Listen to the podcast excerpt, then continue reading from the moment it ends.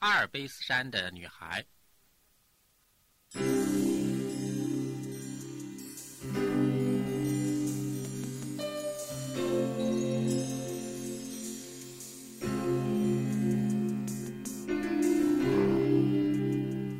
夏天的早晨，海蒂穿着长筒的皮靴、厚衣服，又围着红围巾，走上前往阿尔卑斯山的小路。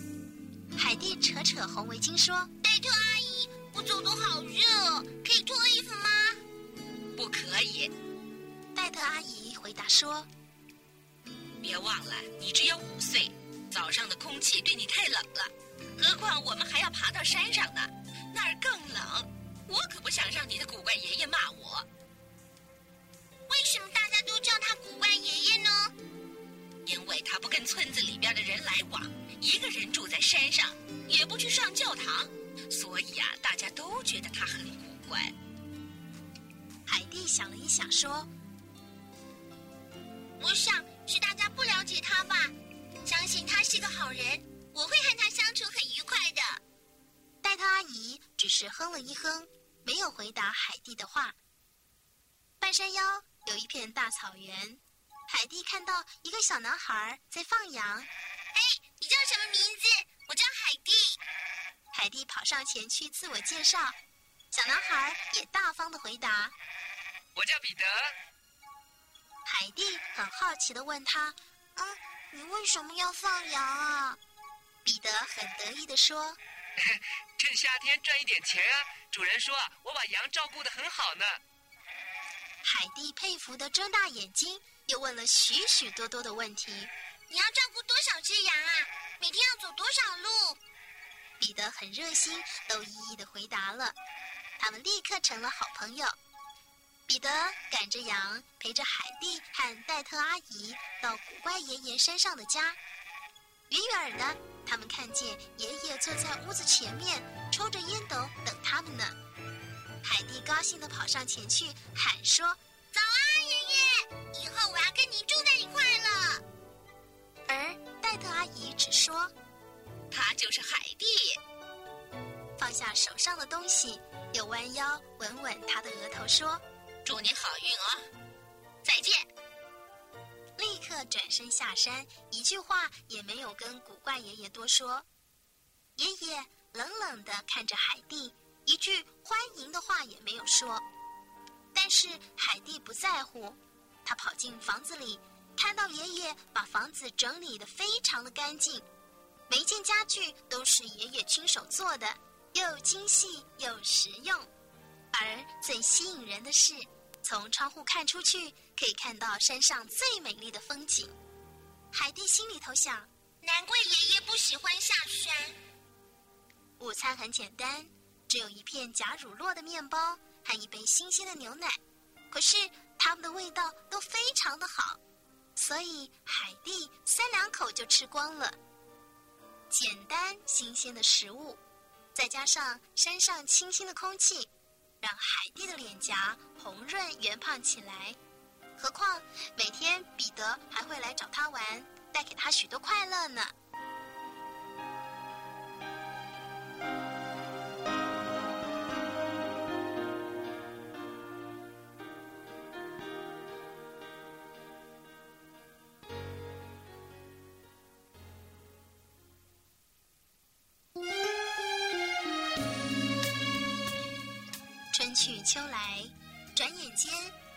八岁了。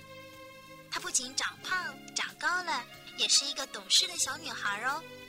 她去拜访彼得的妈妈和奶奶的时候，看到他们家的家具、门窗都破损了。海蒂知道，冬天的北风会从裂缝里钻进来，让房子变得很冷。而彼得的奶奶因为生病，整天躺在床上，更是挨不住冷。所以呢，海蒂就悄悄的请爷爷去修理。一向不喜欢和村人打交道的爷爷竟然答应了耶！他拿出他的好手艺，把家具、门窗修理得非常坚固，再也不必担心北风了。彼得的奶奶知道之后，笑得好开心哦。现在啊，海蒂更确信爷爷是世界上最可爱、最容易相处的人，一点儿也不古怪。只是好日子要结束了。有一天早上，戴德阿姨上山来，她告诉爷爷：“海蒂长大了，她必须上学。”不管爷爷的抗议和海蒂的哭闹，戴特阿姨硬是把海蒂给拉下山去了。其实，海蒂并不是到学校去上学，她被送到法兰克福的有钱人家，和得了小儿麻痹的卡拉作伴，陪他一起读书。虽然他们坐在一块儿，但是老师只教卡拉，海蒂一个字也没有学到。住在有钱人的家里，好麻烦哦。海蒂不能够像以前那样又叫又跳、满地打滚的，女管家又不喜欢她，老是提醒她不要弄脏衣服哦，不要在走廊上跑哦，吃饭不要讲话哦，不要这样，不要那样的。海蒂被管得好难过，幸好卡拉和他很谈得来，日子才比较好过些。而卡拉呢，也很高兴来了一个和他同年龄的女孩和他作伴。他把爸爸买给他的玩具熊、洋娃娃全丢到一旁去，每天和海蒂有说有笑的玩在一块儿。不久，卡拉的奶奶来了，因为卡拉的爸爸要到外地去，所以请他来和卡拉住一段时间。奶奶是一个和蔼可亲的老太太，她很喜欢活泼可爱的海蒂，因此她叫女管家不要管海蒂。由她亲自照顾海蒂，她让海蒂做她想做的事情，甚至叫她认字，鼓励她读书呢。现在海蒂才知道，学会读书原来是一件很美妙的事情。哇，真是太棒了！他还会写信给彼得呢。虽然奶奶对他很好，但是海蒂还是不快乐。住在大房子里，他很少有机会到外面玩。除了卡拉，也没有别的玩伴。海蒂时常想起爷爷，阿尔卑斯山上的小屋，戴着白雪帽子的山峰，彼得和他的羊群，还有草原上的花香。海蒂生病了，变得很苍白，常常望着窗户外面发呆。有一天夜里，他竟然还爬起来梦游呢。家庭医生告诉卡拉的父亲：“这孩子害了思乡病。”医药也帮不了忙，您还是把他送回去吧。卡拉的父亲点点头。到这个消息的时候，高兴的又叫又跳。我要回家了，我要回去看爷爷了。坐在轮椅上的卡拉，虽然为海蒂高兴，但是也知道以后他们俩不能够在一起玩了。他不禁伤心的。捡起丢在一旁的洋娃娃，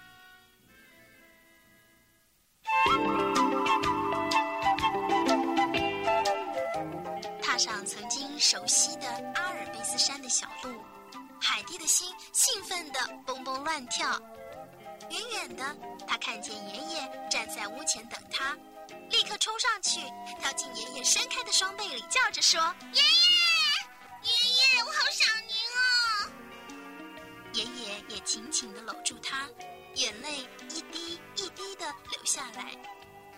在海蒂又和爷爷住在一块儿了，日子变得非常美好，每天都充满了欢笑。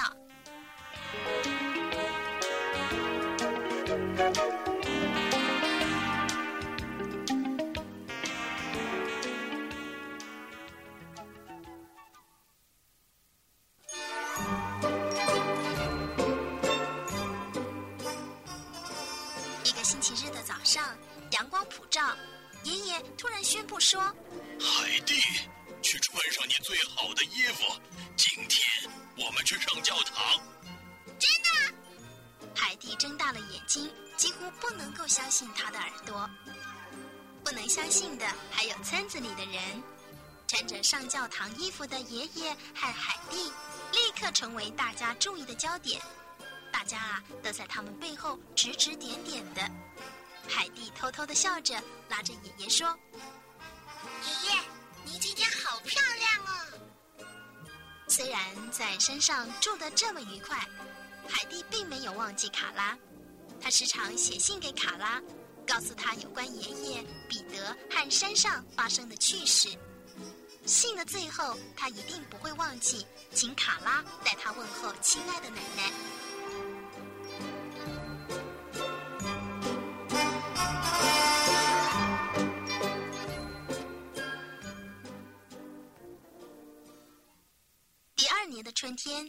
海蒂收到一封从法兰克福寄来的信。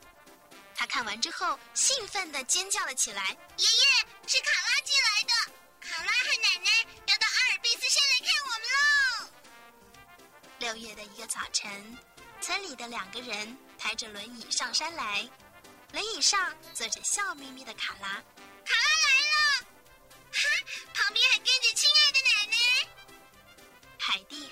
和飞也似的跑上前去迎接他们。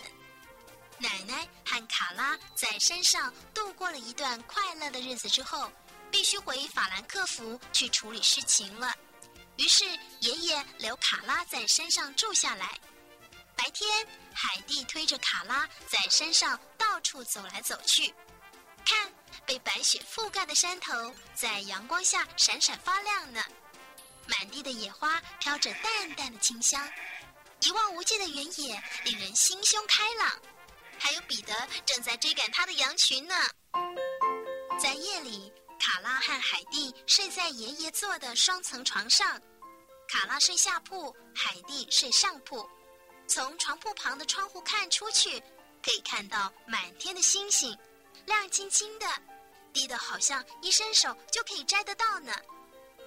每天晚上，他们一起数天上的星星，一起编月亮的故事，慢慢的。就沉入梦乡了。卡拉和海蒂一样，变得很健康，不再是个瘦弱苍白的小女孩。只是她仍然要依靠轮椅才能够四处活动。爷爷、彼得和海蒂，大家都鼓励卡拉站起来走路。卡拉紧紧的抓住轮椅说：“不，我怕，我不敢。”海蒂鼓励他：“别怕嘛，彼得，来。”你抓住他的左手，我抓住他的右手。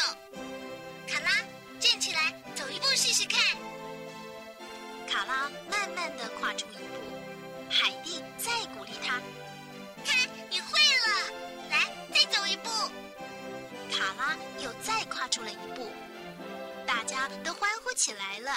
哇哇，卡拉，成功了，你快走吧！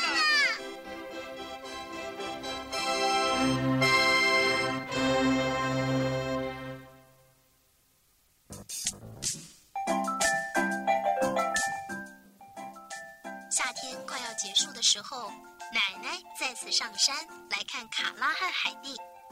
当他快接近山顶的时候，远远的他看到两个小女孩跑向他。他擦擦眼镜，要看个仔细。哎，海蒂旁边那个脸色红润、胖胖的小女孩是谁呀？哎呦，是卡拉呀！卡拉会走路了！哦，天哪！奶奶高兴的眼泪都流出来了呢。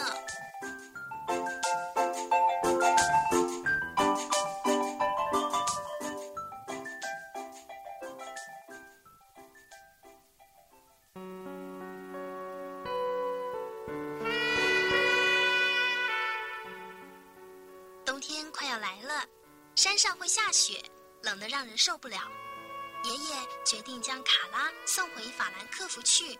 和爸爸、奶奶住在一块儿。虽然说卡拉有一些舍不得海蒂、彼得和山上的一切，但是爸爸和奶奶都答应他，每年夏天他可以上山来和海蒂爷爷住在一块儿，一起呼吸新鲜空气，还可以和彼得一块追赶羊群呢。再见了。卡拉明年见。